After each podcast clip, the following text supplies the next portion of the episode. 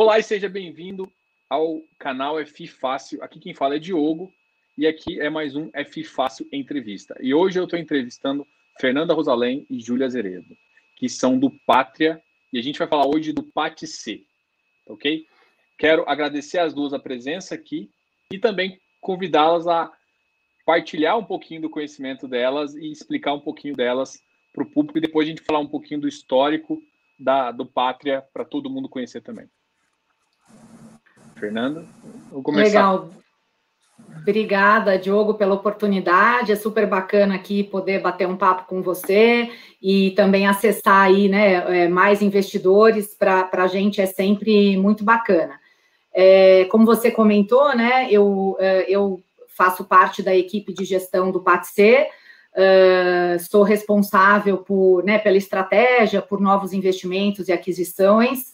Contando um pouquinho de mim, né, eu tô, eu tô no Pátria há três anos, mas é, estou no mercado imobiliário aí há mais de 15, né, vim de outras casas, fui sócia da, da RBR por quatro anos, uh, estive à frente da área de Capital Markets da Cushman uh, por quatro, outros quatro anos, também tive lá atrás na Brazilian Capital, uh, que foi uma gestora aí adquirida pelo BTG há um tempo atrás, mas lá também a gente deu início a grandes fundos, como por exemplo o BC Fund, que está aí no mercado hoje, né? Então, aí uh, vem a minha experiência em mercado imobiliário é mais ou menos essa, e estou aqui hoje, acho que para contar junto aí com a Júlia, vou passar a palavra para ela um pouquinho do Pátria, como acho que instituição, e depois falar um pouquinho do fundo também.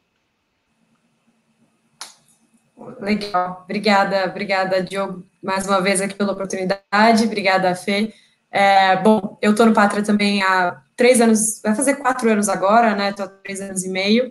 É, também faço parte do time de gestão do Pátria C11, é, conduzo as relações com investidores do, do, do, fundo, né? Alguns investidores que estão nos assistindo podem até é, nos reconhecerem aí é, dos contatos recentes.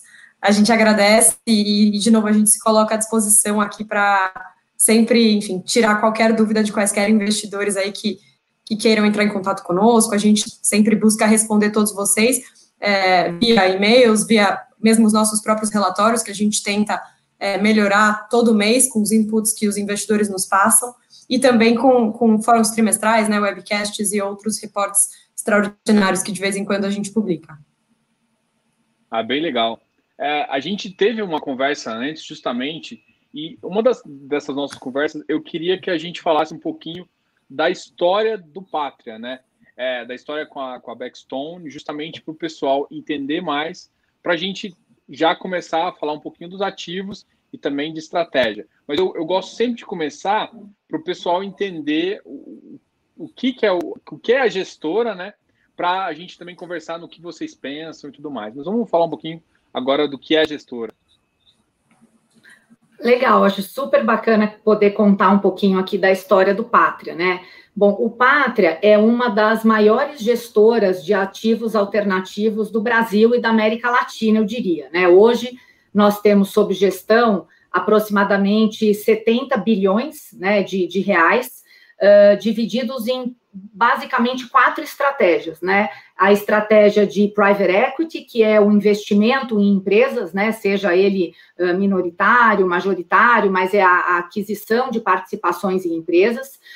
Uma outra estratégia é de infraestrutura, então, onde o Pátria né, faz alguns investimentos nesse setor, isso envolve rodovias, hidrovias, enfim, uma série de outros investimentos, sempre uh, com né, o, foco em infraestrutura. A área de real estate, né, que é aqui onde nós estamos, eu e a Júlia, mercado imobiliário, e uma outra área também, que é a área de crédito. Né, e juntas essa, essas quatro estratégias têm aí sob gestão alguma coisa por volta de 70 bilhões de reais. É, o Pátria, ele, nós estamos no Brasil há mais de 30 anos, então, assim, acho que é bacana falar isso, é uma casa que já passou por todos os altos e baixos do mercado. A gente, enfim, uh, acredita no Brasil, estamos aqui, uh, não, não saímos do país por conta de, de nenhuma crise, pelo contrário, muitas vezes nessas crises é que a gente aumentou, uh, inclusive, participações em alguns setores onde nós já atuamos, né? você comentou também aí sobre a Blackstone, né? A Blackstone uh, é uma a Blackstone é uma sócia do Pátria hoje, né? Uh, 40% da, da, da, gestora do Pátria pertence à Blackstone e 60% aos, aos sócios uh, que fazem parte da gestão, que estão no dia a dia, inclusive. Até vou, a, a Júlia aqui, que também faz bastante a nossa parte de RI, é bastante é, questionada sobre isso também, vou, vou deixá-la comentar um pouquinho até da atuação da Blackstone e um pouquinho mais dessa, dessa parceria entre as casas. Bacana. Bom, eu acho que é, acho que para o Pátria é muito bacana, né, a gente ter como aliado aqui um dos maiores, uma das maiores casas de private equity do mundo, é, e lá nos Estados Unidos, inclusive, a área de real estate da Blackstone é a maior da companhia, né? Então, é, é, é, é para nós é um grande orgulho ter, ter esse tipo de parceria. Eu acho que é importante mencionar que, sem dúvida nenhuma, melhores práticas, reportes da gestora como um todo, é, né, aos nossos sócios, eles não deixam de ser sócios nossos, então, isso, isso são coisas que acontecem com recorrência, né? Trimestralmente a gente tem boards com eles, a gente passa números do Pátria com eles e, sem dúvida, a gente compartilha é, melhores práticas. Mas acho que é, é legal também, a gente sempre reforça que nós temos a discricionariedade total para fazer os investimentos que fazemos. Né? A gente, obviamente, tem algumas é, oportunidades de co-investimento que a gente conduz em parceria, é, enfim, absorvemos muito do contato com eles, eles já atuaram também nos mais diversos setores do mercado imobiliário americano. É, mas é, é, muito bacana, bacana que a gente possa tomar as nossas próprias decisões é, sempre que necessário. Então, eu acho que tem aqui muitas vantagens de tê-los como parceiro, é, parceiros, né, principalmente quando a gente pensa na, na, história do Pátria e onde a gente chegou até hoje. E não deixa de ser uma placa né, que contribui aqui com o peso é, do nome que o Pátria já tem, sem dúvida nenhuma. Bom, bem legal. Só, só comenta um pouquinho que uh, tem um outro fundo listado de vocês, que recentemente saiu, só para a gente. A, live aqui a gente vai falar do PATC, sim, mas eu queria que você comentasse uh, do, dos outros fundos de, de varejo uh, que vocês têm na casa também. Claro. É, bom, eu acho que, bom, recentemente a gente colocou aí no mercado né, o PATL, que é o Pátria Logística, e agora vem para complementar aqui o PATC, eu acho que sem dúvida nenhuma, o setor logístico é um setor em que a gente tem muita experiência desde, né, de, desde que a gente começou a atuar, a gente atua nesse setor com construção, né? Então, assim, a gente compra o terreno, aprova, é, tira as licenças necessárias, constrói o galpão, loca para inquilinos, amarra com um contrato longo. Então, é um setor que a gente gosta muito de atuar e eu acho que era questão de tempo até a gente ter, de fato, um, um veículo de varejo é, listado e, e operando. Mas é super importante, a gente gosta muito de ressaltar que os times de gestão entre PATC e PATL são completamente independentes. Né, a gente viu até investidores comentando que, ah, né, durante, enquanto durante o período de captação do PATL, o time de, não deve estar focando muito, muito no PATC, isso não é verdade, né, são times completamente separados, cada um tocando a sua estratégia, é, e sem dúvida nenhuma aproveitando sinergias de relações com investidores, captação, reporte aos investidores, o mesmo relacionamento com terceiros, é, isso a gente aproveita sem dúvida nenhuma mas são times totalmente separados aqui que conduzem os negócios dos dois fundos em paralelo. Pois isso é show de bola, né? Eu já, já tinha conversado com vocês duas e vocês já tinham me explicado justamente isso, essa divisão aí. Até muito provavelmente depois a gente vai conversar também com o pessoal de lá. Eu acho que a, a pátria está crescendo bastante, faz muito sentido a gente conversar mais. Agora, falando um pouco do PATC, vamos uh, com, começar contando a história da primeira emissão, né, de como ele surgiu já com produto, até a segunda emissão e até o momento atual, entendeu? É, da, da, emissão de, de, novembro do ano passado até esse momento agora, justamente para a gente é, falar do, das, do que vem acontecendo com o fundo e para a gente uhum. conversar sobre isso. Bacana, né? Assim, acho que pensando um pouco na história do fundo, nós fizemos o IPO do PATC, né? Foi ao mercado em abril de 2019, né? Uh, e, e, nós nascemos, eu acho que diferente de, de outros fundos, né, que estão no mercado, a gente nasceu como um fundo blind, né, que é aquilo que a gente fala que é um fundo que não tinha ativos, né. Quando nós fizemos a captação, nós uh, vendemos uma estratégia, né. Então, que tipo de ativos nós gostaríamos de ter no PATC e com base nisso, então, né, depois dos recursos captados, é que nós fomos, então, fazer as aquisições. Então, acho bacana contar um pouquinho uh, o que, que, é essa estratégia por trás, né? Nós já falamos algumas vezes, e, e, e acho que é, é, algo, é um material que também está constantemente nos nossos reports, mas a estratégia por trás do PATC está em uh, adquirir imóveis de qualidade bem localizados, né, nos principais, nas principais cidades, nos principais centros comerciais, né. No momento, nosso portfólio está 100% uh, concentrado em São Paulo, e inclusive o valor que temos em caixa, ele também tem no seu pipeline aí 100% dos ativos em São Paulo, tá? É, então, isso daqui realmente foi uma escolha. A gente, na nossa visão, ops, na nossa visão, uh, faz mais sentido é, é, estar concentrado nesses ativos, em ativos de qualidade, mesmo que eventualmente, por algum momento, uh, haja um, um, yield menor, né? É, quando nós olhamos aí o ciclo imobiliário, quando a gente analisa também outras crises, né?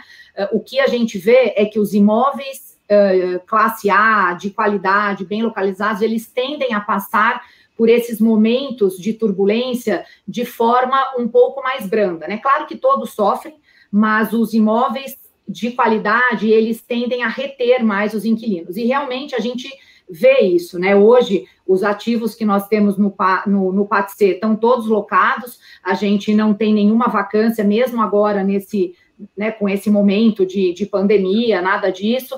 Claro que a gente teve algumas pequenas negociações com inquilinos, onde, de novo, nós não demos desconto, fizemos alguns trabalhos muito mais como diferimento, para ajudar esse inquilino a passar por um momento, às vezes uma situação mais pontual, com um fluxo de caixa mais apertado, mas a nossa visão é que é isso, né? Os, os imóveis de qualidade tendem a atrair inquilinos também, né? Com uma qualidade maior, com um bom risco de crédito.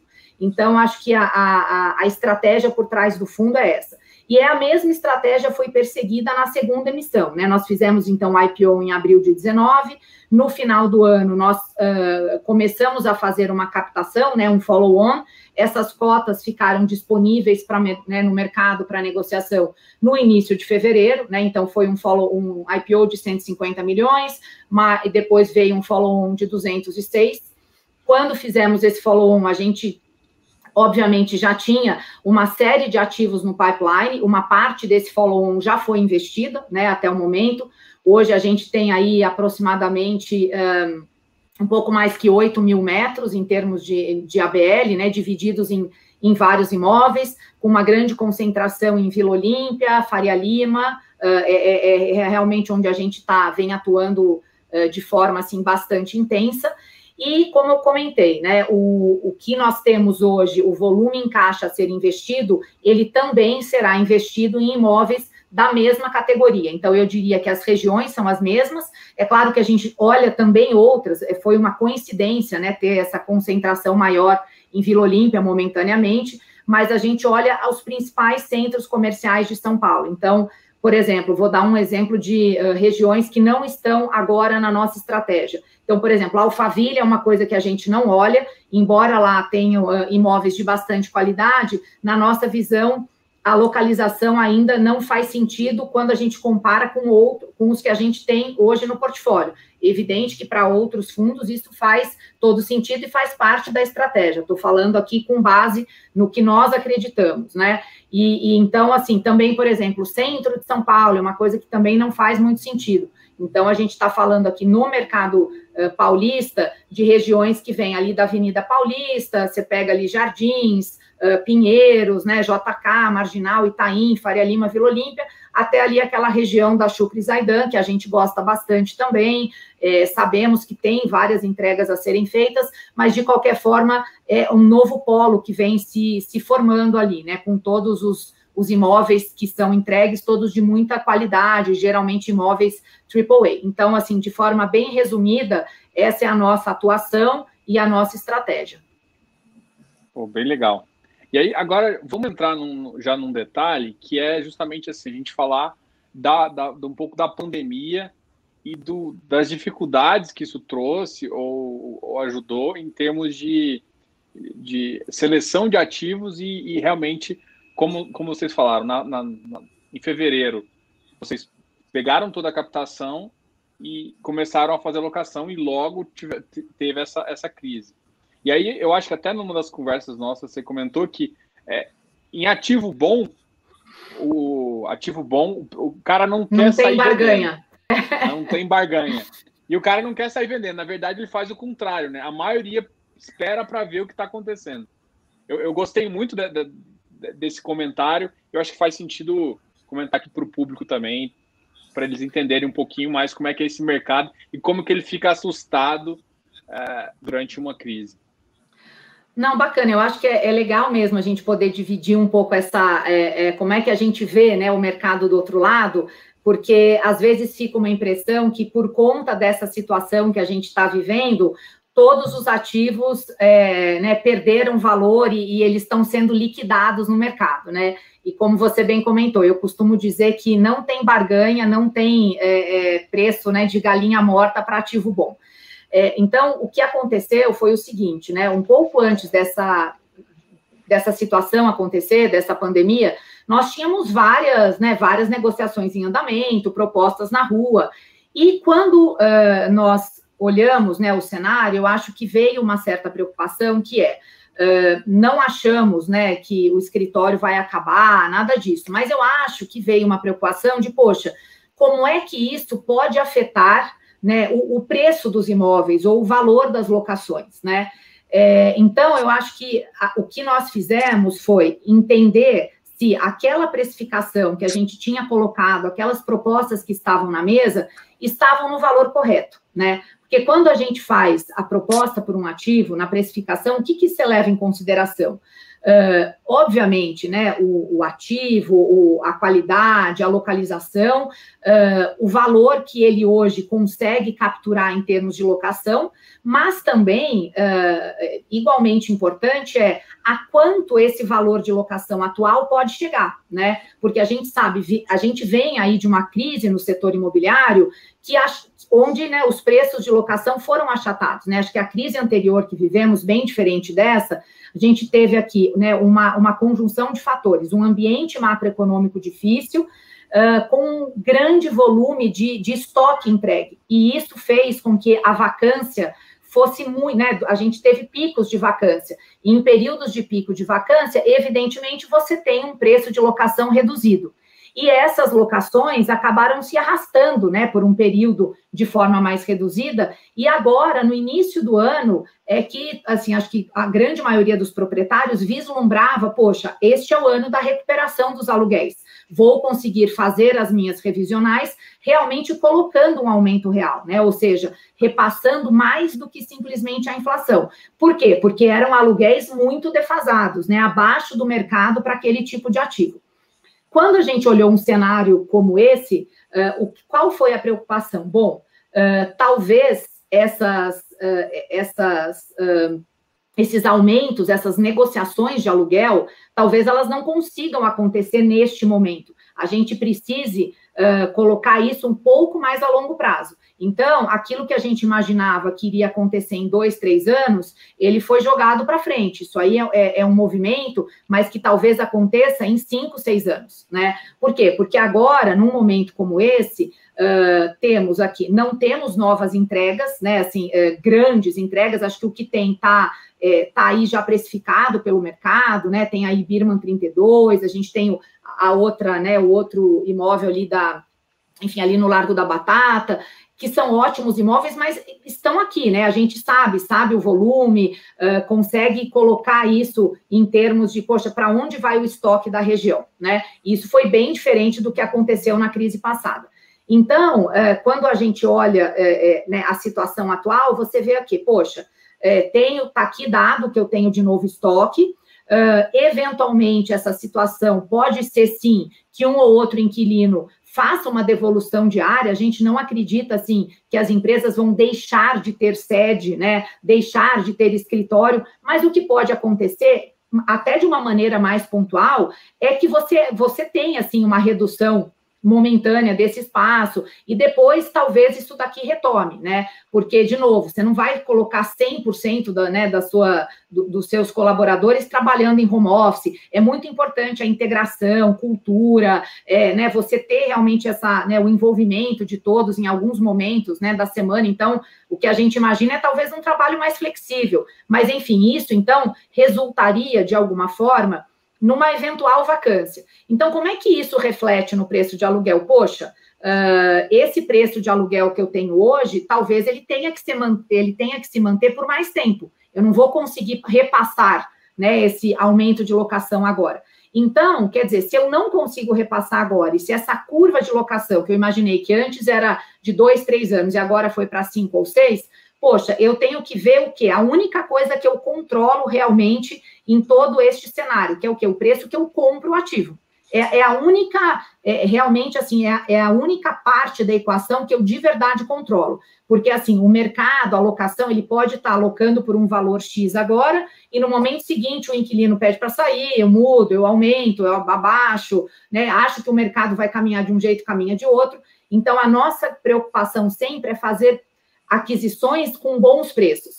E por conta disso, a gente reviu alguns preços que estavam na mesa. Né? E nesse momento, quer dizer, se do nosso lado teve essa reprecificação, do lado do vendedor, como você bem colocou, ele também vi, viu ali uma situação, poxa, de incerteza. E na incerteza, o que, que ele faz? Ele recua. Ele prefere não vender o ativo.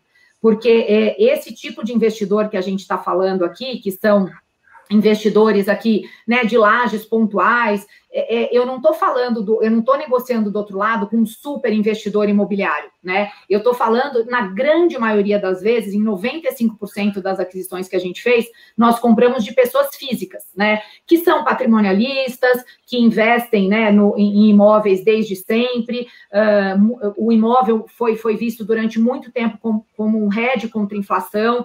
Então, nesse momento, o vendedor faz o quê? Ele espera, né? São investidores que geralmente, né, esses vendedores investidores não precisam vender, não são alavancados, né? Ou seja, não tem uma dívida ali que faz aquele ativo ficar mais penoso se não vender agora ou se locar por menos. Então ele prefere recuar, né? Então foi isso que aconteceu nos primeiros meses de pandemia. Agora o que a gente vê é realmente já o mercado mudando um pouco. Acho que os vendedores começam a entender que, poxa, talvez faça sentido conversar novamente sobre isso, sem dúvida tem para muitos uma, um ponto de interrogação que é como é que esse home office vai impactar mesmo o preço dos meus ativos, né? Então, será que não faz sentido eu pensar em vender agora para alguém que tem uma visão talvez muito mais de longo prazo do que eu, e eu, né, coloque na mão de, de profissionais, de uma gestão profissional? Então, a gente vê que agora uh, as negociações estão ficando mais próximas, né? Porque se por um lado nós temos essa situação, por outra, a gente tem um ambiente de taxa de juros também nunca antes visto, né? Os 2%, obviamente, isso também tem uma correlação com o preço do ativo, né? Quando o vendedor olha um mercado de 2% de, de, né, de, de Selic, fala, poxa, eu então aqui eu quero um, né, um cap menor na venda, né? E um cap menor significa o quê? Que eu estou vendendo por um preço mais caro. Se o valor da locação é o mesmo, né? Então significa que eu quero vender por mais. E aí aqui é que vem, né, enfim, as estratégias aqui de negociação para a gente tentar chegar em, em, aquisições que, na nossa visão, façam sentido. Bom, bem legal. Isso você foi bem detalhado assim. E ah, eu vou aproveitar esse momento que a gente falou um pouquinho também da crise, que parte da alocação de vocês é, teve. Vocês compraram outros ativos imobiliários, outros FIs. Eu queria que você explicasse um pouquinho qual foi a, a ideia de entrar um pouco também para ajudar nessa alocação. Vou, vou passar para a Júlia, que está coordenando aí também a nossa frente de aquisições de cotas de FIIs. Não, bacana, claro, é, é, é, bem, é bem interessante, a gente sempre gosta de comentar no detalhe essa estratégia, eu acho que é, se tem um mercado que vai reagir imediatamente a crises, esse mercado é o mercado listado, né? Então, assim, o que a Fernanda comentou que a gente não viu é, no mercado imobiliário de lajes, né, de tijolo aqui, com proprietários de lajes fisicamente, a gente viu acontecer na Bolsa. Isso, inclusive, passa para o investidor de FIIs uma noção que não é 100% a correta, porque ele imagina que isso aconteceu também no mercado de transações diretas. Né? Então, acho que é super importante a gente separar é, esses dois efeitos. Eu acho que é, o PATC, a gente já tinha uma estratégia de alocação em fundos imobiliários desenhada desde o início do fundo, né? não foi uma coisa que a gente decidiu fazer agora, era algo que a gente sempre quis fazer, mas nunca conseguiu, porque a verdade é que acho que até, enfim, dezembro, janeiro, fevereiro, os preços dos FIIs em bolsa não estavam fazendo nenhum sentido para nós é, quando a gente pensava em alocações para o PATC. Né? Então, a gente tinha estratégia desenhado, desenhada, a gente tinha preços definidos de entrada e saída para vários fundos. É, aqui a gente prefere manter a barra de fundos de lajes corporativas, então a gente analisou esse mercado de uma maneira bastante exaustiva, mas a gente nunca tinha conseguido colocar em prática essas alocações. Então, acho que se teve um lado bom aqui, né, de, de, de tudo isso, foi que a gente conseguiu começar a montar posições é, que nos deixam bastante satisfeitos hoje, né, acho que o que a gente conseguiu montar aqui no PATC, sem dúvida, são posições que a gente vê é, upside lá na frente. A gente dividiu nossa estratégia de alocação em duas principais, então a gente tem uma frente fundamentalista e uma frente tática, né, na frente fundamentalista, a gente está falando de FIIs que tem participações única e exclusivamente em imóveis que facilmente estariam na carteira do PATC diretamente, e alguns casos estão, né, nos dois casos aqui que a gente tem é, nessa frente fundamentalista, que são Velol e The One, é, são FIIs que possuem participações em imóveis que já estão na nossa carteira, e para a gente, essas alocações foram, fizeram muito sentido, porque hoje esses fundos praticam em bolsa um preço até mais baixo do que os que a gente fez via transações diretas. Né? Então, são ativos que a gente gosta muito, a gente está enxergando essa alocação como de longuíssimo prazo, basicamente uma extensão do PATC, da participação do PATC nesses ativos. Né? A gente vê upside de locação nesses casos, a gente gosta da qualidade do imóvel e a gente se sente bastante seguro com essas alocações.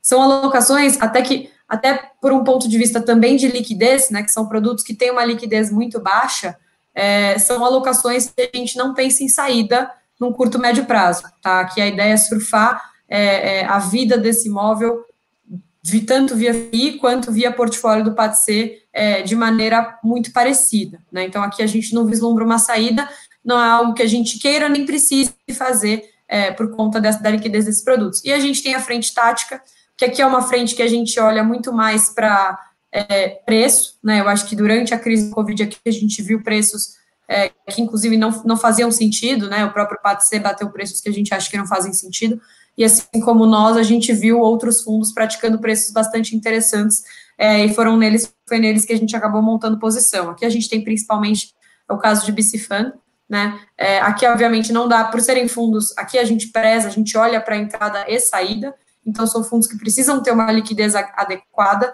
e, consequentemente, acabam sendo fundos maiores, de gestão ativa e, e, e um portfólio mais diversificado.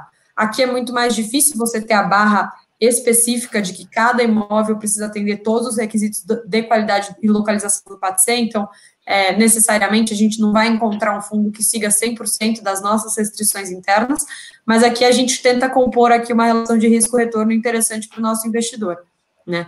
É, a nossa carteira hoje, a gente também tem uma alocação recentemente que a gente até publicou em relatório em PVBI, é uma carteira que a gente vem aumentando é, ao longo dos últimos meses, né, a preço sempre é, super cautelosos é, é, é, em bolsa, mas também costumo falar que a gente não vai abrir infinitas posições aqui, não. Né? A gente prefere escolher alguns bons cavalos aqui é, é, para compor uma carteira de, de fundos imobiliários do PATC. E acho que, no limite, sem dúvida nenhuma, essas são alocações que contribuem um pouco para mitigar aqui o efeito que a, que a distribuição de dividendos do, do acaba sofrendo, é, por ter parte do seu parte relevante né, dos seus recursos alocados em caixa. Então, sem dúvida nenhuma, a gente melhora um pouco o rendimento dessa parcela alocada em fundos imobiliários, mas não é o principal foco. Ah, isso, é, isso é bem interessante. Você falou assim, o, o que o cotista tem que entender é o seguinte: eu estou fazendo locação também, ele é, melhora um pouco, mas muitos desses ativos estão descontados e eu não vou conseguir um rendimento uh, na mesma linha que está proposto. Então a gente realmente vai ter que é, esperar essa locação. Eu vou fazer uma pergunta aqui que eu acho que é, vocês estão acostumados a receber aqui, eu vou marcar ela, que é a, basicamente é, qual que é a previsão a, de alocação aí do caixa. Uhum. É, é, um caixa muito menos relevante que a de dois, três meses atrás. o rendimento também vem subindo né, do, do, do, do próprio fundo, com as alocações feitas, mas eu acho que essa é uma pergunta daqui de que eu acho que quase todo mundo, mais, vocês devem mais receber ela também. Sem dúvida. Não, e acho super válida a pergunta, é algo que a gente é, responde sempre também. É, a nossa, hoje, assim, pegando a posição, é porque a posição de fundos imobiliários, claro que ela, ela muda um pouco, né, uma coisa mais dinâmica, mas, Ju, me corrija se eu estiver errada, hoje a gente tem aí aproximadamente é, 110 milhões em caixa, uh, o que seria algo como 30% do fundo, tá? É, a nossa expectativa é fazer essa alocação até o final do ano. A gente tem aí bastante coisa caminhando. Temos, uh, uh, né, como a Júlia falou, a, a estratégia principal continua sendo a alocação em ativos de tijolo. Inclusive, né, em transações maiores que a gente também está olhando aqui, nós consideramos vender uma parcela das cotas né, em FIIs uh, para poder compor esse valor uh, quando a gente fala aí de um ativo que, né, que, enfim, de um preço maior do que o que a gente tem em caixa. Nesse, uh, nesse pipeline, o que, que a gente tem? Até colocando um pouquinho aqui para vocês, coisas que a gente também trouxe pro, no, no, nosso último, último e primeiro né, webinar que fizemos, temos outros aí programados, mas basicamente é, a gente está vendo duas coisas: aumento de participação nos ativos onde nós já temos posição, então isso é algo que tem, é bastante importante no nosso pipeline, tá? E uh, posições maiores daí em prédios onde não estamos, né? Então, é, quando nós pensamos assim em volume né, de transação, a gente pode ter volumes um pouco menores, é, mas é para aumentar a participação no, nos prédios onde já estamos ou transações realmente maiores em, em prédios onde uh, o PATC ainda não está, né, ainda não é proprietário.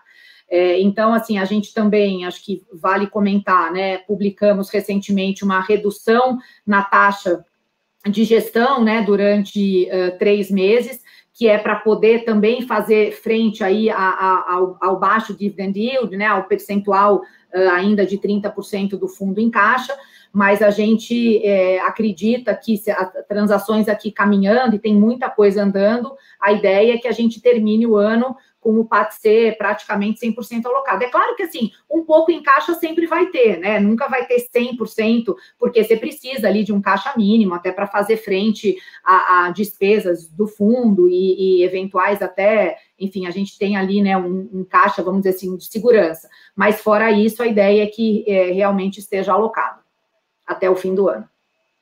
Legal, legal. É, uma pergunta em relação a, ao fundo.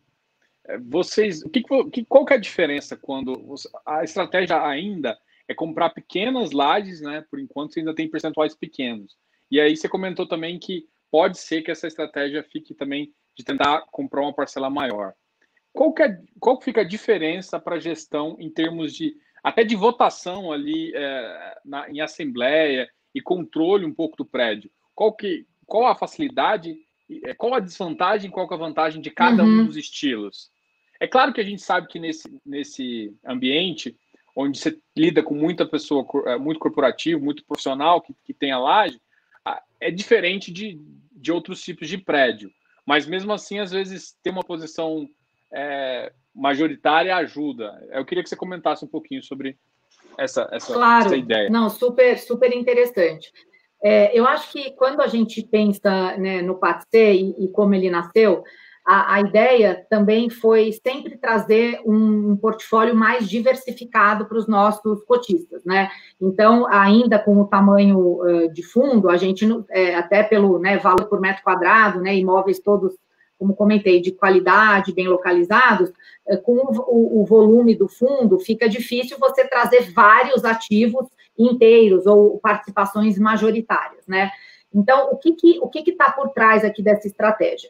Uh, todos os nossos investimentos até o momento, eles foram em prédios muito bons, prédios novos, uh, que, que não necessitam de grandes investimentos. Quer dizer, a gente tem lá, né, fundo de reserva para todos eles, mas são prédios que estão muito bem estão, é, estão ainda é, relativamente novos, bem cuidados, enfim, todos os tipos de. Uh, eles já foram feitos com tecnologia de ponta, e agora é muito mais uma manutenção desse ativo que vem, né? Que é algo que a gente já leva em consideração quando faz a aquisição. Acho que quando você é, fala realmente como é que você, quando você precisa votar numa assembleia, né? Sem dúvida, faz, se você tem uma participação maior, você consegue vetar ou pelo menos é, aprovar, né, o, uh, aquele, o que está sendo discutido ali, a matéria que está sendo votada.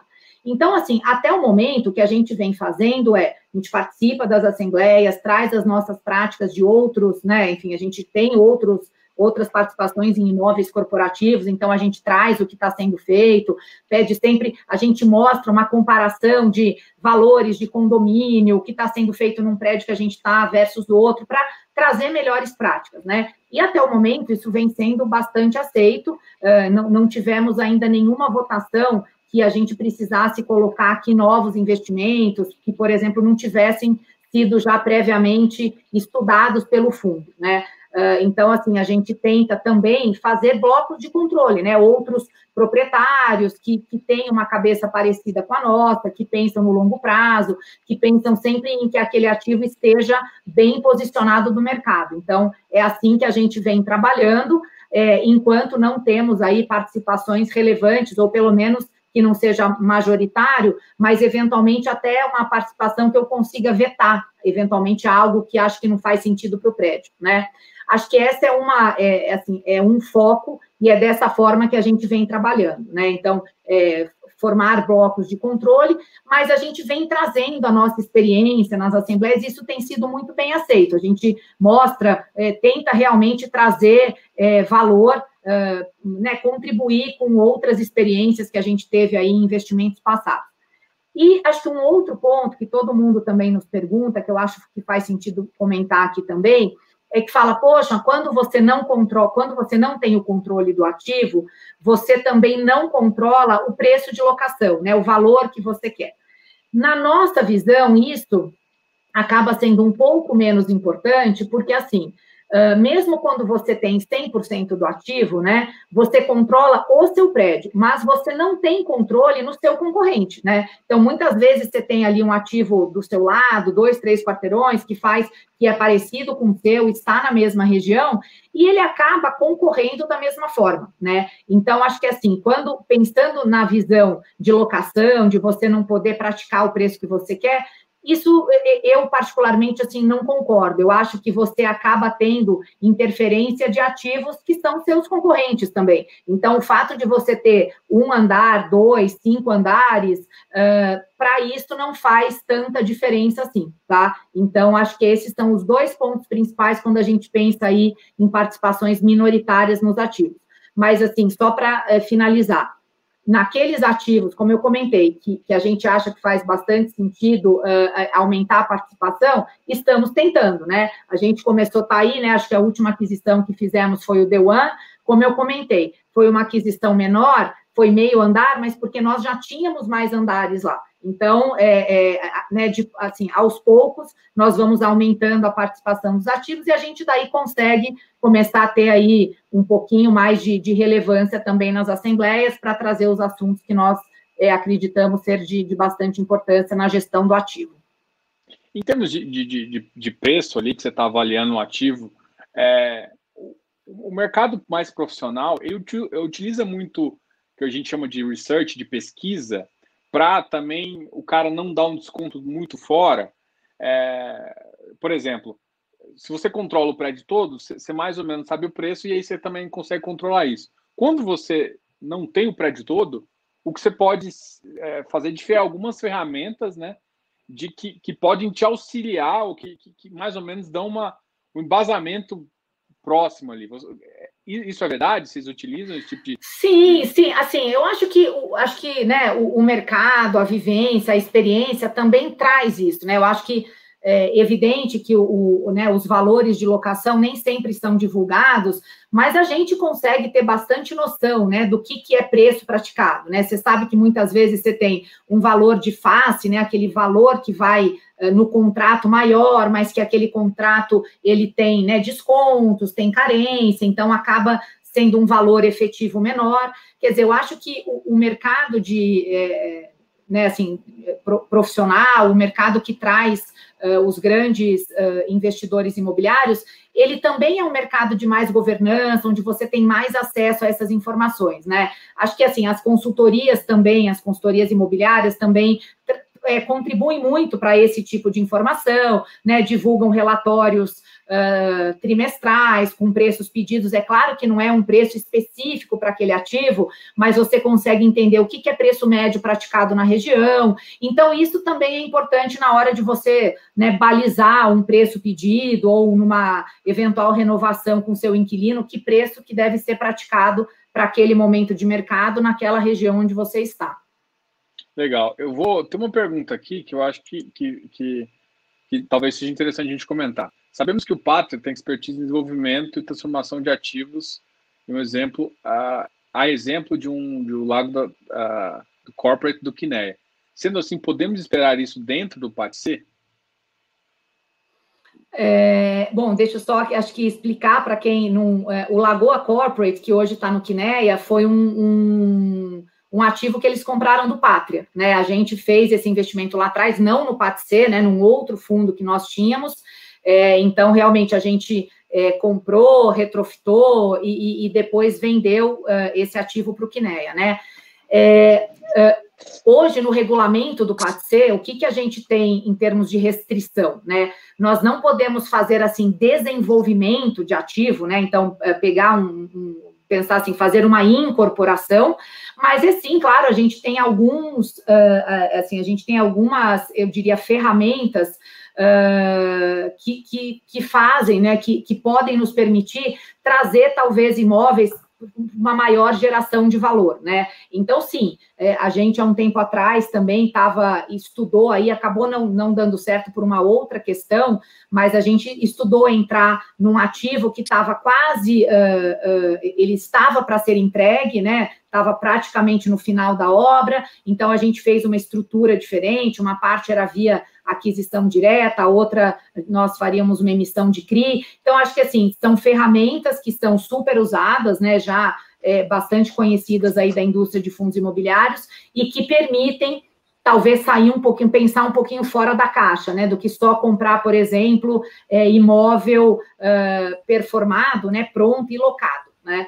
Acho que uma, assim, só emendando aqui uma outra coisa que também sempre nos perguntam, acho que tem a ver com essa com, essa, com esse questionamento é se nós compraríamos imóveis vagos, né? É, até o momento, a gente não tem, não comprou imóvel vago, mas sim, a gente compraria. Eu acho que é sempre uma questão de você avaliar, claro, o preço de aquisição, né? Ele, ele deve ter um, certo desconto em relação a um imóvel que está 100% locado, mas, né, se você acredita no mercado, acha que naquela região faz sentido né? Você tem uma vacância baixa. Eu acho que é analisar momentaneamente, né? Entender a situação do ativo e da região onde ele está inserido. Mas a gente também trabalha, às vezes, né? Poxa, estou vendo um ativo vago e já estou em paralelo negociando, né? Um, um, um inquilino para aquele ativo, para que as coisas aconteçam quase que imediatamente. Então, também é uma outra estratégia que, que dá para pensar aqui. Duas perguntas. Uma aproveitando esse gancho aí é, beleza, vocês falaram assim, pode ser que compra vaga e tudo mais. Vocês pensariam em alguma estrutura de RMG, de renda mínima garantida, é, para fazer, por exemplo, vai que vocês não acharam esse inquilino ainda e vocês, é, para não prejudicar o fundo, é uma estrutura que o mercado tem feito isso bastante, de forma diferente, com uma pequena parcela, eu acredito até que faz muito sentido, é, e, e, a, e, a, e, a, segunda pergunta é em termos de alavancagem, né? Então, o que você, comentou aqui é, é, existe uma regulação que você pode é, fazer um CRI para pegar um, um, valor um pouquinho maior e fazer uma alavancagem no fundo, que, por exemplo, permitiria que você é, tomasse uma, uma, posição, inclusive, um pouco maior né, do, do, de, uma, de, uma, de um fundo para ficar maior, majoritário. Então, uhum. comenta sobre, sobre a RNG e depois comenta também sobre essa alavancagem, se pode ser uma coisa que vocês comecem a, a, a fazer também, se, se fizer sentido para o regulamento e para o fundo. Claro, assim, acho que é, renda mínima garantida, sem dúvida, a gente não tem problema nenhum, estamos vendo, inclusive, algumas estruturas com isso. Acho que faz todo sentido, né? Acho que é, é, é bacana porque você consegue passar para o seu cotista é, né, um prazo mínimo onde ele pode contar com aquele, né, com aquele recebimento, e depois disso, você, né, na nossa visão, talvez um mercado já um pouco melhor, mesmo sem a renda mínima garantida, aquele imóvel já, já tem atingido um patamar de renda que a gente considera, uh, diria assim, vai, parâmetros normais, né? Então, acho que faz todo sentido, estamos trabalhando também com algumas operações assim, e como você falou, o mercado tem encarado isso de maneira muito positiva, né? Eu acho que, assim, diferente do que do que foi feito lá atrás no mercado, quando é, existia a estrutura de renda mínima garantida e isso era vendido para o investidor, não. Então, isso aqui é um investimento de renda fixa. Nunca na vida você vai, né, a cota 100 vai poder é, ir a 90. Acho que não é mais esse o caso, todo mundo já entendeu que o mercado funciona de outra forma, e acho que a renda mínima garantida, como vem sendo feito agora, tá, faz todo sentido, e sim, então estamos analisando. Em relação à alavancagem, também né? É, é, a gente até uh, estuda algumas coisas, eu acho que o que está sempre. Você não pode, você pode comprar um imóvel alavancado, você não pode, é, depois de adquirir o imóvel, colocar uma dívida nele, vamos dizer assim. É, é mais ou menos assim que, que funciona a, a estrutura de fundos imobiliários, né? Uh, então, sim, acho que a, a, a, estratégia de CRI é algo que muitas vezes faz com que a gente é, consiga caminhar numa operação, né, que 100% equity não daria para fazer, porque quando você faz a emissão do CRI, né, desse, desse recebível, você atrela a ele um, rendimento mínimo. E muitas vezes, né, esse, esse rendimento mínimo aqui é, faz com que a sua operação feche, né, em termos de, de valor total. Mas, mas sim, assim, acho que num, é, em relação à dívida, acho que até vou, vou passar aqui para a Júlia, é, é, a gente, são essas estruturas que a gente tem visto, né, Ju? Acho que fora, uh, fora isso, acho que outra, que outra, outra forma que eventualmente de você se alavancar é fazer uma compra parcelada, né? Que também é possível. Acho que são essas três praticamente, acho que até nas nossas estruturas é isso que a gente tem visto, né, Ju? É, ou, ou, trazer algum parceiro, mas no final do dia sempre tem a ver aqui com essa questão de você trazer um capital externo que não por meio de uma captação para te ajudar a fechar a conta, e pode ser que esse capital externo seja remunerado de alguma forma. Então, no final do dia, é, você está quase simulando uma dívida, né? Eu acho que um ponto que é super importante, que a gente leva em consideração e é relevante, é, é garantir sempre que essa renda mínima não, é, não, não artificialmente viabilize que você pratique um preço maior. Né? Eu acho que sempre você tem que ter a cautela aqui de que aquele preço faz sentido, que quando aquela renda garantida acabar, no período de 12, 18, 24 meses, o seu valor de compra ainda vai fazer sentido. Né? Não, não é só porque o vendedor está topando te fornecer uma renda mínima garantida muito alta lá no, né, no, começo do, do, do, imóvel que você consegue pagar mais por ele. Né? Eu acho que ter, ter essa cautela também é super relevante aqui é, quando a gente fala de RMG. Ah, legal. Vamos, vamos falar um pouquinho de ciclo imobiliário para a gente contextualizar as pessoas até em que momento que a gente tem, o que, que a pandemia pode ter feito com as entregas ou atrasado algumas coisas. O que eu escutei de um gestor, e aí faz sentido vocês comentarem, de um, de um outro gestor, é que ele comentou comigo o seguinte: eu não me preocupo hoje tanto com, com o home office, é uma coisa que eu enxergo que baixa um pouco, mas atualmente eu me preocupo muito mais com o PIB, porque se o PIB continuar baixo, as empresas vão ter que reduzir de tamanho e aí sim eu vou ter mais problemas de vacância e aí sim eu posso voltar a lá para 2017 ou 2015 ali, que foi um, uma crise mais ferrenha. Então eu queria que vocês comentassem isso, depois a gente entra na, na parte de taxa de uhum. juros. Uhum. E, e, mas eu acho que essa é... parte também é interessante comentar. Não, concordo 100% com a afirmação do gestor. É, é, a minha, acho que a nossa visão aqui como casa é bem parecido, né? O, acho que existe hoje uma preocupação muito grande com essa questão de home office, é, mas ela é, na nossa visão, ela é menos, quando você olha para o longo prazo, ela é, ela é menos impactante, né? É, acho que a gente estava conversando, né, Diogo, em outras, em outras vezes também, assim, nós não, de forma alguma, a gente uh, desconsidera impactos de home office, né? Eu acho que é, muita coisa veio para ficar. É, acho que todo mundo viu que dá para trabalhar de casa, que as pessoas são produtivas. Né? Acho que existia um medo uh, anteriormente, né? acho que antes dessas situações, poxa, como assim, né? Home office? Será que a pessoa trabalha de casa? Acho que isso está totalmente ultrapassado. Acho que usos de tecnologia vão continuar, mesmo depois que a gente tenha já vacina e tudo mais. Por exemplo, é, né, e ferramentas né, como o Zoom, Google Meet, qualquer outra plataforma, por que, que você vai, às vezes, perder, poxa, sair da, da Faria Lima às seis da tarde, uh, sei lá, num dia de semana, para fazer uma reunião na Paulista, perder uma hora no trânsito, se é uma reunião que você consegue resolver via Zoom, né? Então, acho que esse tipo de coisa é, veio para ficar, né? Eu acho que você vai realmente escolher mais a dedo reuniões que vão ser feitas de forma presencial, viagens a negócios, acho que tudo isso uh, uh, vai mudar um pouco. Agora, na nossa visão, como eu comentei, a gente não, não enxerga as empresas sem escritório, né? Sem sede. Eu acho que o que vai acontecer é que o escritório ele vai passar a ser encarado de uma outra forma. Não é aquele lugar que você tem lá que vai para bater ponto das nove às seis. Isso não existe. Acho que essa forma de encarar o escritório é bastante ultrapassada, né? Você tem que ver como um espaço realmente que vai incentivar é, né, criatividade, colaboração, é, discussão entre as partes. Eu acho que é dessa forma que o escritório tem que ser visto, e eu acho que, inclusive, quando você pensa em novos layouts, é um pouco é, com essa visão que, o, né, que os grandes aí inquilinos estão pensando daqui para frente, né?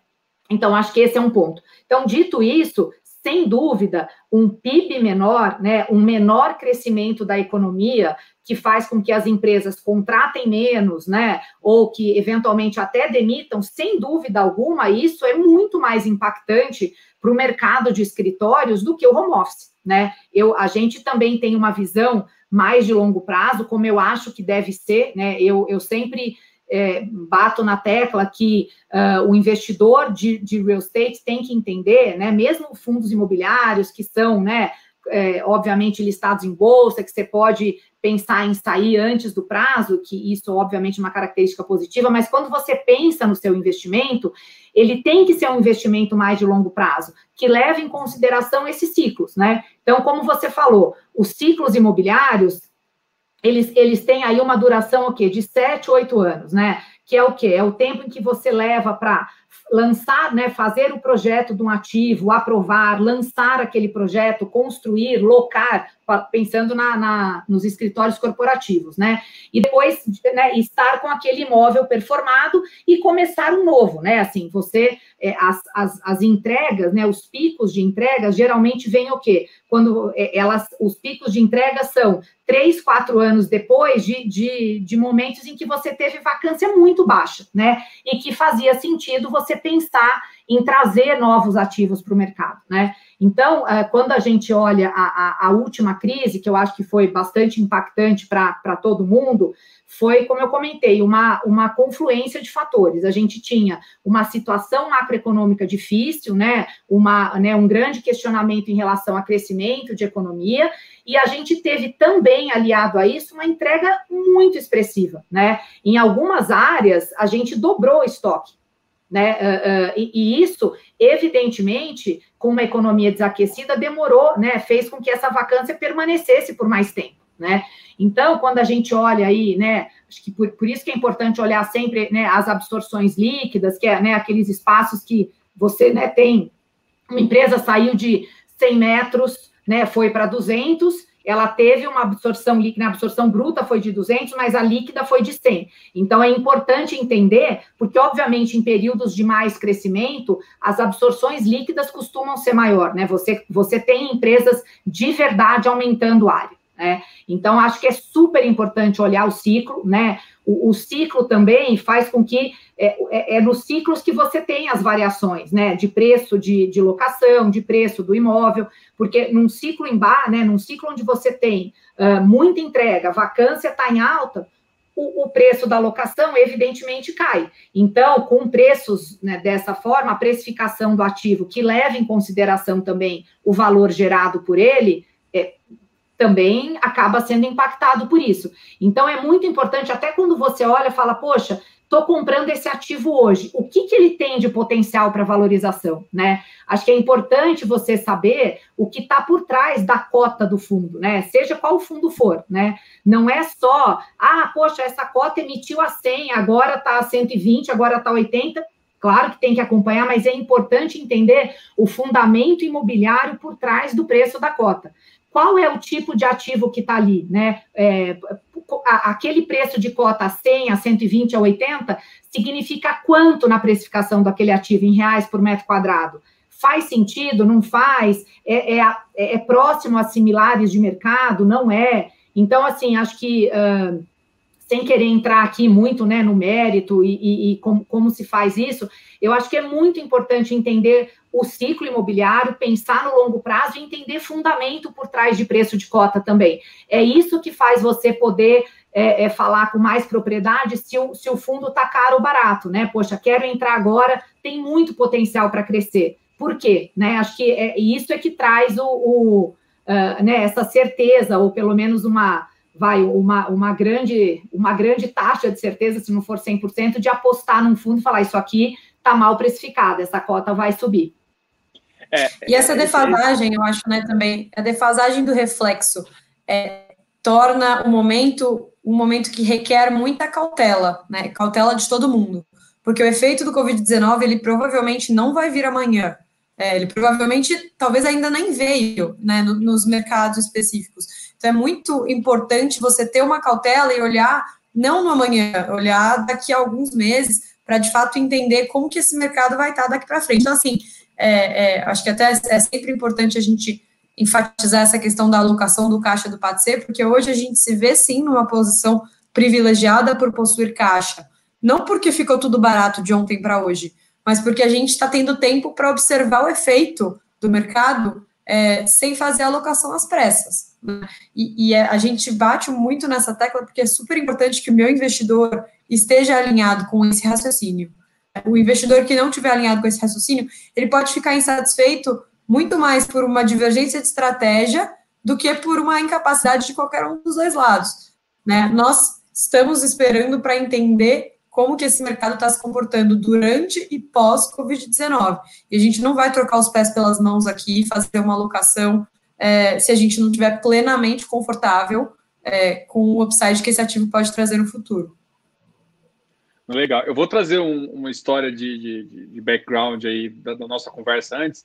Foi, uma, foi justamente isso que eu comentei com vocês, né? Eu falei que, que uma das coisas que eu, que eu já tinha conversado com vocês e a ideia que, que passou é que a preocupação de vocês em acertar timing, preço, é uma coisa que dá segurança para quem sabe que você vai olhar realmente o ciclo imobiliário e não vai colocar, e assim, a gente não vai, eu não quero citar outros fundos, mas o, o que o pessoal tem que perceber é que de vez em quando fundos colocam ativos rápido para dentro com preços que você não, não vai ser vantagem.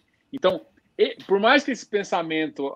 Eu, eu, eu, entendo o cotista, eu sou um cotista também, eu entendo o cotista, mas é uma coisa que no mercado de real estate, quem, quem trabalha mesmo com imóvel, sabe que não não, não dá para sair comprando a qualquer preço, nem sair vendendo a qualquer preço. Não é porque é no mercado imobiliário que você tem que fazer instalar o dedo e fazer. Então, a pessoa, você está no mercado imobiliário, apesar de ser uma renda que você vende em bolsa, é, é, muito, é muito, tem que ser muito claro isso. Assim, eu, eu vejo esse detalhe. Então, é, eu, eu acho que a, que a ideia de, de conversar aqui é justamente para as pessoas entenderem também que Existe por trás do, do, do PATC ativos imobiliários que obedecem ciclos imobiliários, que tem cap rates ah, determinados, que pode inclusive ter essa mudança. Acho que a Fernanda também falou muito bem em termos de, de precificação do, do, aluguel, né? Que define um pouco o cap rate, mas você tem um, um ativo que você tem um preço de reposição X, um, preço, um, um ativo que vai custar aquilo lá. E a, a, apesar do cap rate poder mudar com essa taxa de juros tanto spot quanto uh, de médio prazo, de NTNB de 25 aí, mas é uma questão que o ativo, ele, ele, ele você tem que saber o que ele vale, né? Acho que eu fiz um, um emaranhado aqui. Não, mas eu acho que é um indicador super importante, né? Vamos imaginar, não é o caso com nenhum fundo, mas vamos imaginar que todas as transações imobiliárias, todos os imóveis de qualidade em São Paulo fossem vendidos para o mesmo player sempre. Esse cara é o melhor comprador do mercado? Não sei, né? Então, assim, é super importante você entender que velocidade de transação, velocidade de emissão, não necessariamente é um indicador de capacidade de gestão ou diligência nas transações, né? Então, acho que assim, é, é, eu sempre falo para os investidores, é, a vontade que dá é trazê-los aqui para o nosso dia a dia e mostrar o quanto a gente trabalha, o quanto a gente olha, quanto, quantas transações de pipeline tem na nossa, na, né, na nossa, quanta coisa a gente está olhando ao mesmo tempo, porque a gente entende que realmente o investidor ali longe, né, o investidor que está, enfim, na sua casa observando todo esse cenário de crise, pode às vezes ficar um pouco indignado e olhar e falar, mas nada acontece, tem notícia todo mês, né? Mas provavelmente a gente não vai mesmo ter, porque esse cara que, se, se a gente tivesse um fundo que tivesse notícia de compra todo mês, esse cara provavelmente não está negociando tão bem assim, né? Mas a gente olha muita coisa dentro de casa. Então a gente sempre tenta passar essa noção, porque é, sem dúvida nenhuma, a gente tem trabalhado incansavelmente aqui para trazer as melhores transações para o PATC, mas elas não vão acontecer do dia para a noite.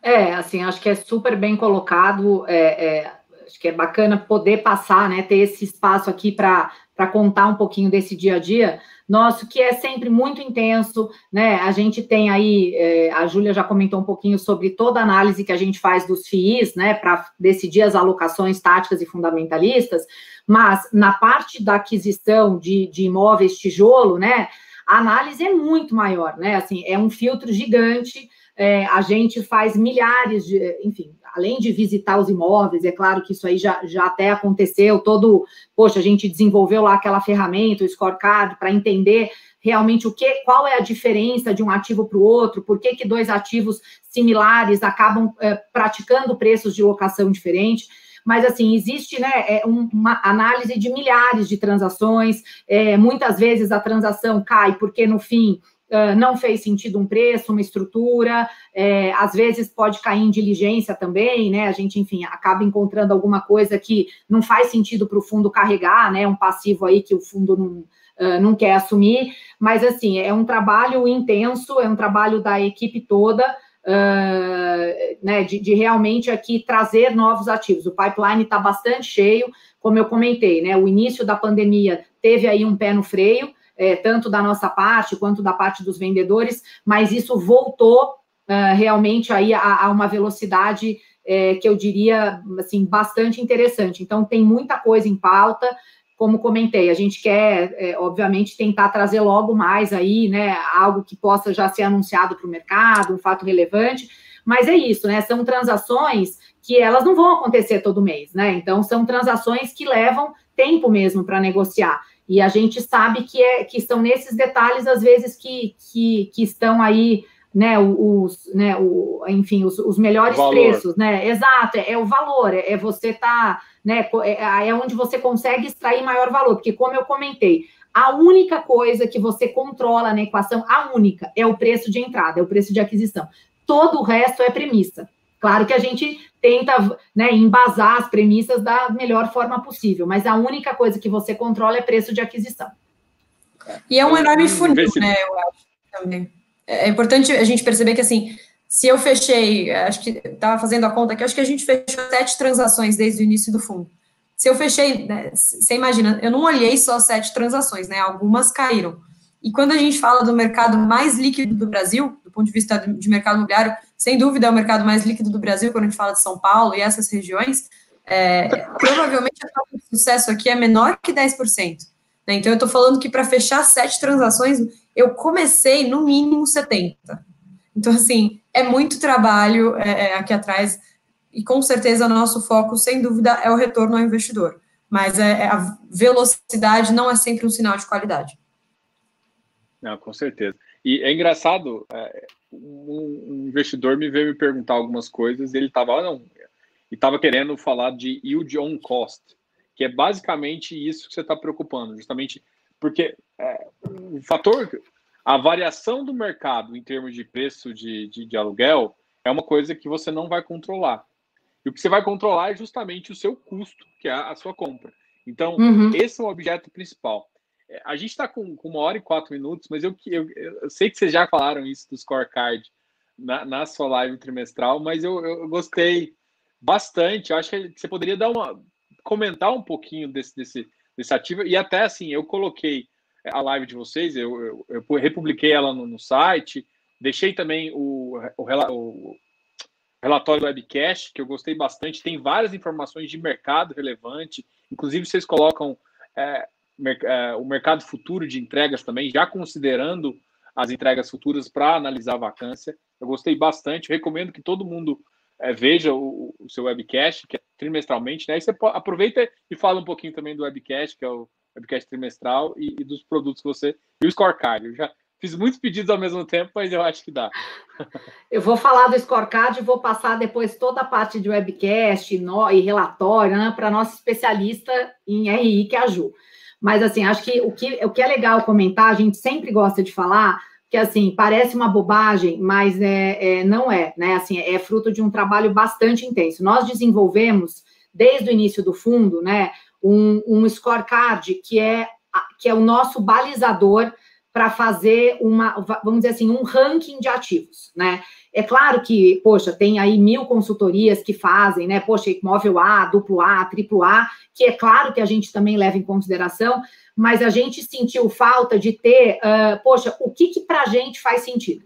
Então, esse scorecard, hoje, ele tem aí mais de 135 ativos visitados, então, quer dizer assim, a, a base é, é bastante é, interessante e, e, e, mostra que tem realmente né, conteúdo, não foi um ou dois ativos né, visitados.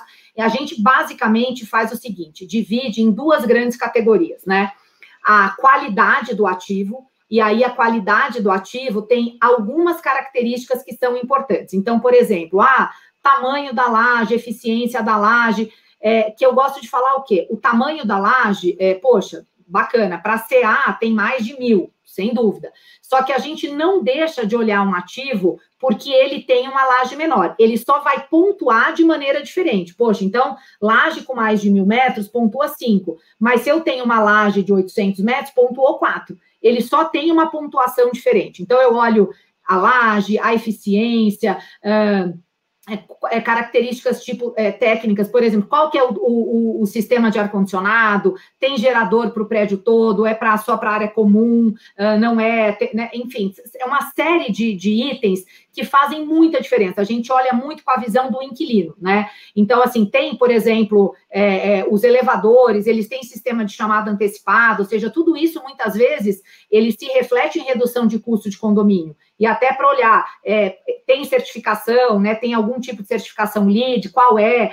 Se não tem, existe alguma possibilidade de implementar isso? Então, é uma visão bastante técnica, é, e, e, isso a gente pontua né, de, de, forma diferente, relação de vagas por metro quadrado, é, é, e daí tem também uma questão de pé direito, é, quanto tem, então, poxa, é, 2,80, ótimo, mas 2,70, bacana, só pontua diferente.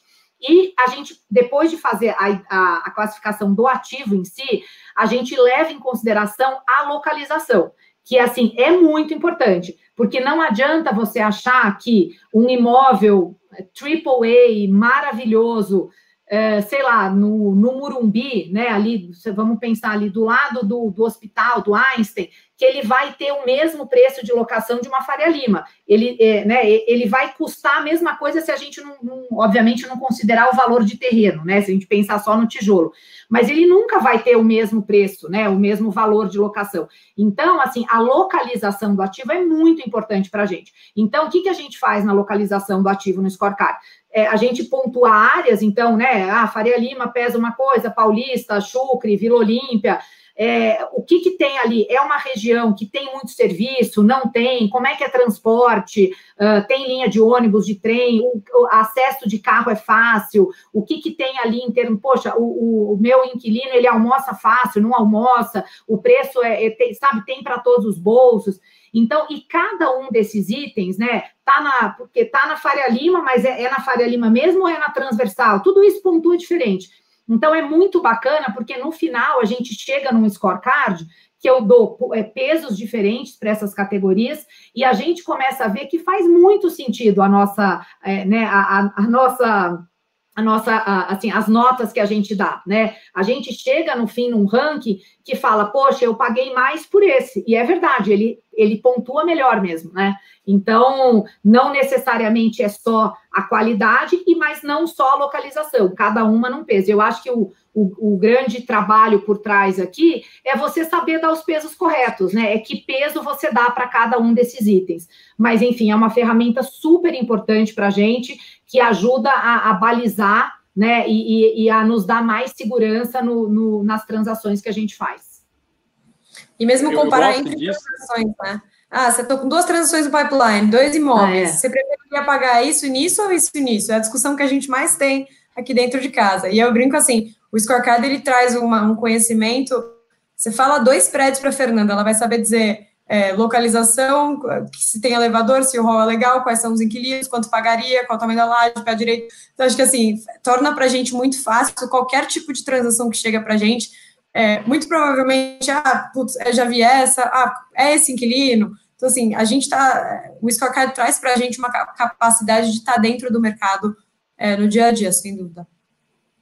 Não, eu vou deixar já você continuar, mas eu gosto do scorecard também, porque eu sou engenheiro. Então, você criar uma sistemática, é. para mim é, é um top. E eu, eu te falo que é, eu aplico uma sistemática, claro que, que vocês aplicam muito melhor, tá? mas a ideia de sistemática, de colocar peso e de tentar avaliar um, um imóvel por isso, é uma coisa que eu gosto e que eu faço também e eu acho por isso que eu gostei bastante do scorecard, que inclusive de vocês é mil vezes mais detalhado, muito melhor. Então, quem, quem não viu, pode ver. E agora vou deixar a Júlia comentar um pouquinho do webcast e também desse material que eles estão fazendo aí, que ficou muito legal. Não, bacana. Eu acho que é, eu, eu, sempre falo, né? Falei no webcast, falo nos calls com investidores, falo nos e-mails. Assim, a gente está muito aberto a feedbacks de investidores, né? Nosso, nossa meta aqui, a gente, o Patra começou com uma casa de fundos fechados.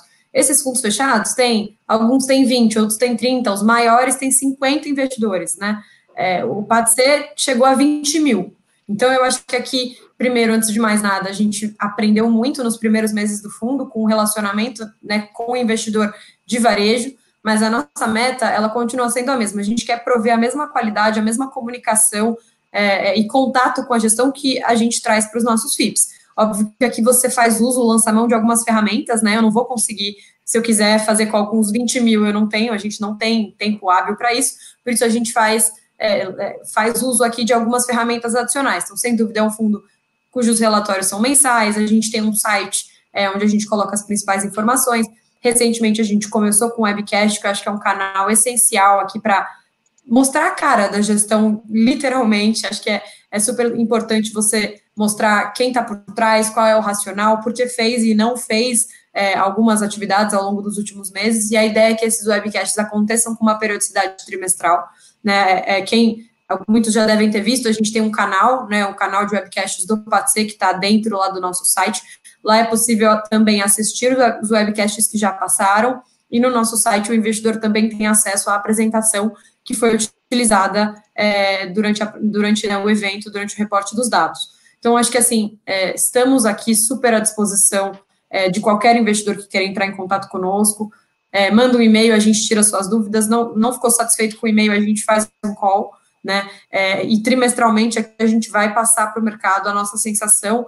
É, e foi como você comentou: a gente vai buscar abordar temas de mercado, a gente vai buscar abordar temas de como fazemos, né? Como estamos, aonde queremos chegar, em quanto tempo, né? É, e é importante que o investidor esteja alinhado com esses principais pilares aqui, para que todo mundo fique, fique satisfeito. Eu acho que é muito mais fácil eu agradar um investidor que entende qual é a minha cabeça e que entende como eu pretendo fazer negócio ao longo dos próximos meses, né? É, e é, é isso que a gente busca. E acho que fóruns até como esse aqui, seu, né, Diogo? Acho que contribuem muito positivamente para isso.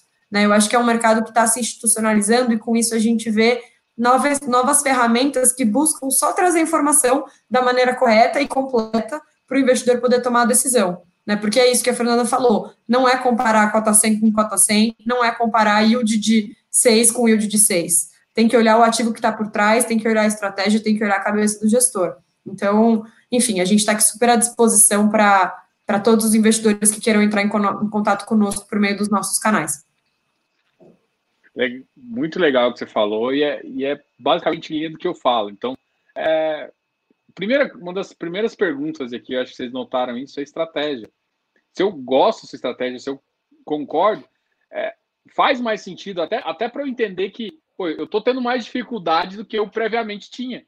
E é natural que às vezes se tenha, tem momentos que são mais difíceis. Então eu tenho que ter a cabeça e um pensamento de investidor de longo prazo para saber que momentos difíceis passam, mas às vezes tem momentos de, de, de muita abundância.